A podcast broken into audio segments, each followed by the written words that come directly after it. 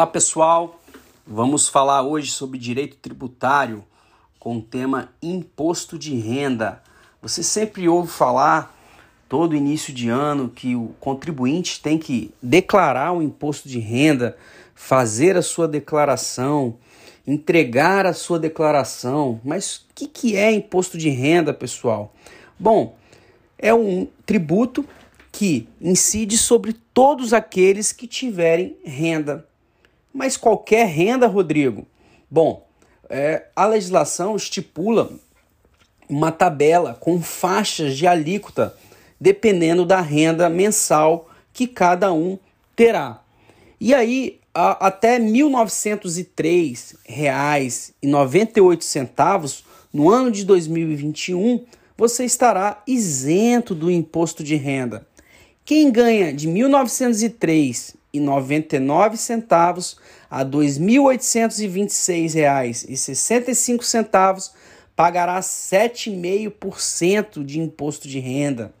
Quem ganha de 2.826,66 até 3.751,05 vai pagar uma alíquota de 15%.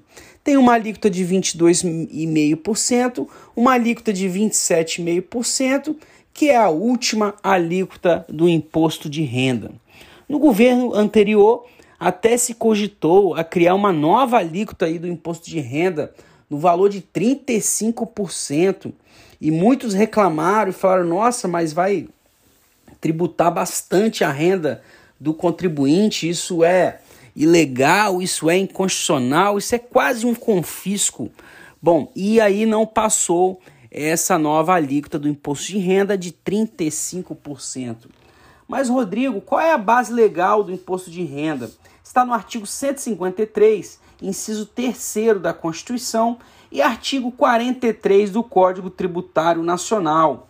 É um imposto federal, portanto, compete à União instituir o imposto de renda e arrecadar o imposto de renda. Então, é uma receita que vai para a União. Tem uma função fiscal, que é a principal fonte de receita tributária da União, não tem função extrafiscal, mas função fiscal, ou seja, arrecadar receita para a União. Rodrigo, qual o sujeito passivo do imposto de renda? Pode ser a pessoa física, e aí nós vamos falar em imposto de renda da pessoa física, IRPF, ou pode ser o imposto de renda da pessoa jurídica, IRPJ. Rodrigo, a pessoa jurídica também paga imposto de renda? Sim. A empresa não tem renda? Então vai pagar também imposto de renda. No entanto, pessoal, é importante você aprender que o sujeito passivo, a lei pode atribuir à fonte pagadora da renda a responsabilidade pela retenção e o recolhimento. Mas o empregado é que será o contribuinte ou o servidor público. Vamos imaginar aqui uma, um magistrado que tem uma, uma renda de 30 mil reais. Ele vai pagar imposto de renda mensal? Sim.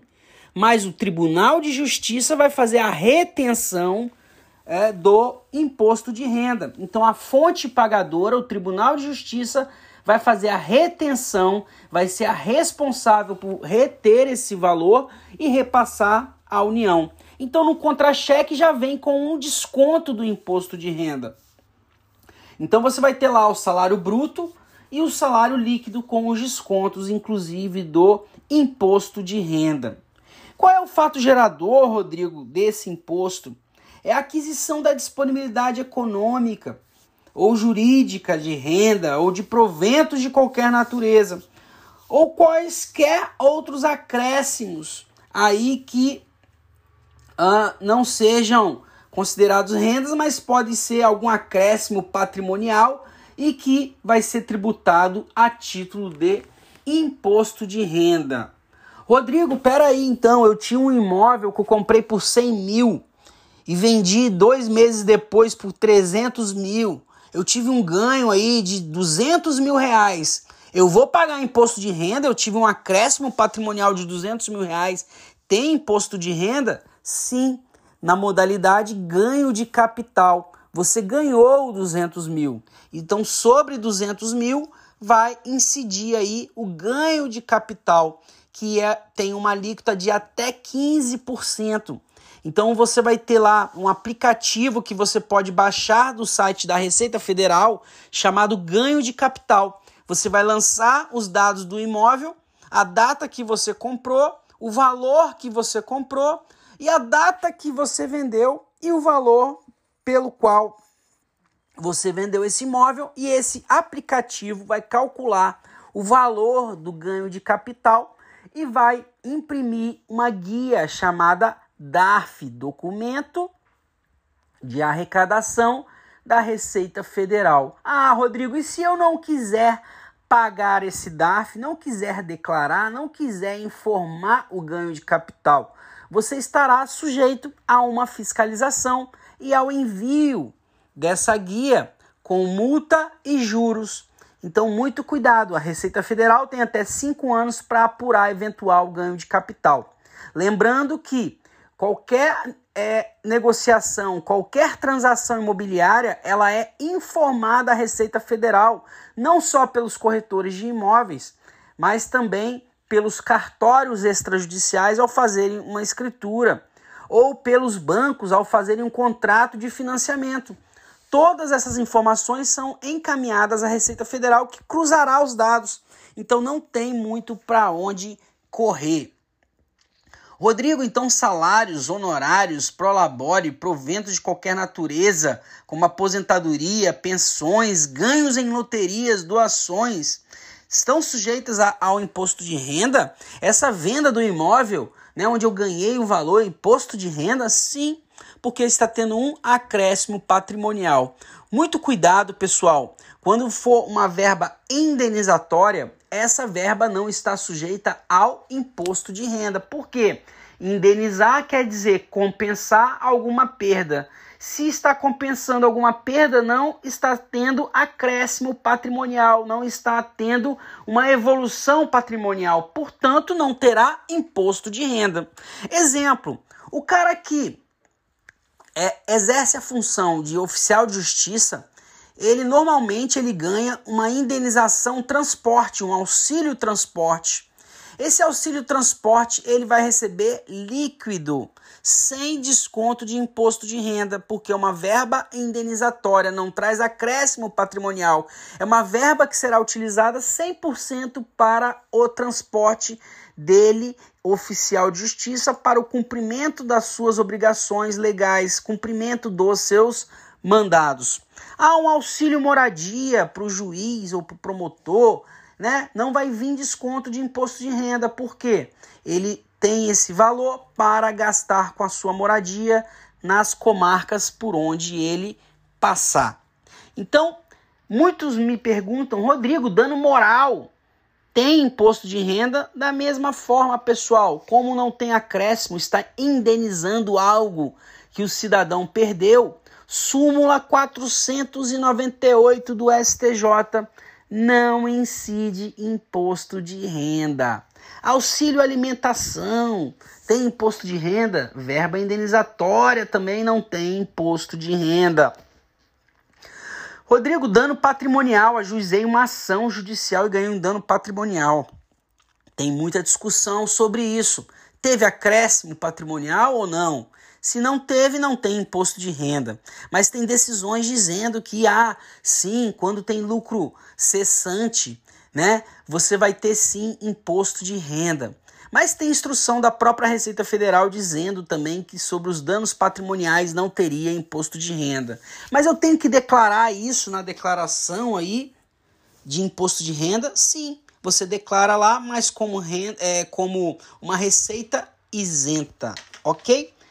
Ah, Rodrigo, eu já ouvi falar de dedução do imposto de renda. Tudo que eu gastar com a saúde, com a minha saúde, em médicos, dentistas, eu posso pegar um recibo de que eu tive essa despesa no ano de 2020 e até o dia 30 de abril de 2021 informar, olha, em 2020 eu tive a renda tal, mas tive a despesa com saúde de 20 mil. Eu quero abatimento no imposto de renda. Isso pode acontecer? Isso tem limite? Não.